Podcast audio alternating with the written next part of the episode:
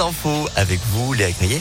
Eh ben Léa, bonjour. Bonjour Antonin, bonjour à tous. À la une ce jeudi, une dizaine de voitures brûlées en l'espace de quelques jours. Mardi soir, des véhicules ont été incendiés près de Fourvière dans la montée du Télégraphe, une première fois à 19h, puis d'autres voitures ont flambé peu après 22h.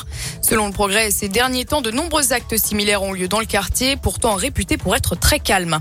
Une enquête ouverte après le drame de la 43. Le conducteur qui a, qui a fauché trois agents d'autoroutière à Ruy-Monceau en Isère fait l'objet d'une enquête pour homicide et blessures involontaires aggravées. Dans le choc, l'un des agents est décédé. Le second a été transporté en urgence absolue à Lyon. Hier soir, son pronostic vital était encore engagé. Le troisième, moins sérieusement touché, était transporté à Bourgoin-Jallieu. Après le choc, la voiture a continué sa course avant de percuter un poids lourd sur la voie d'en face.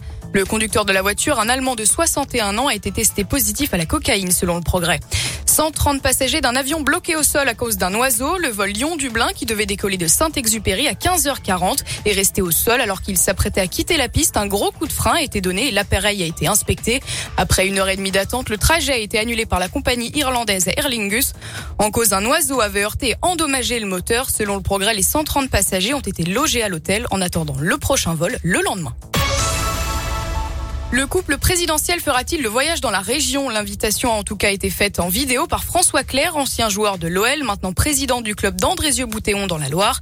Le 11 mai, le club organise un match caritatif au profit des blessés de guerre. L'équipe de France des armées affrontera d'anciens joueurs professionnels. Et ça tombe bien puisqu'Emmanuel Macron a annoncé vouloir se rendre auprès de soldats blessés pour l'un de ses premiers déplacements s'il venait à être élu.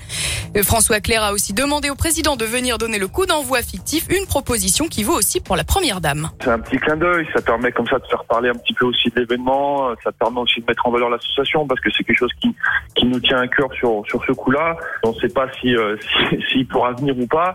Euh, le hasard a fait sans savoir en fait les soldats qui ont été blessés sont aussi des athlètes et ont participé euh, à l'image un peu des Jeux paralympiques aux Invictus Games. La marraine en fait de, cet événement et de cette équipe de France des Invictus Games, eh ben c'est Brigitte Macron. On ne savait pas, donc on on en profite aussi pour dire qu'on serait aussi très heureux d'avoir la première dame pour venir à l'Envol Stadium.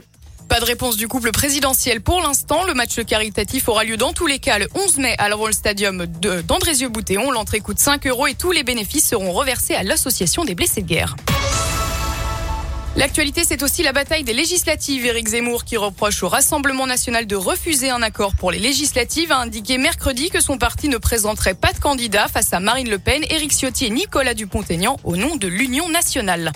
Et un mot de sport pour terminer. Du foot en Ligue des Champions, seconde demi-finale aller entre Liverpool et Villarreal. Score final 2-0 pour les Anglais. Match retour le 3 mai. Et puis en basket, l'Asvel féminin a été battu à Bourges pour le match retour. Score de 74 à 63. Les joueuses de Villeurbanne ne termineront que troisième de la saison régulière.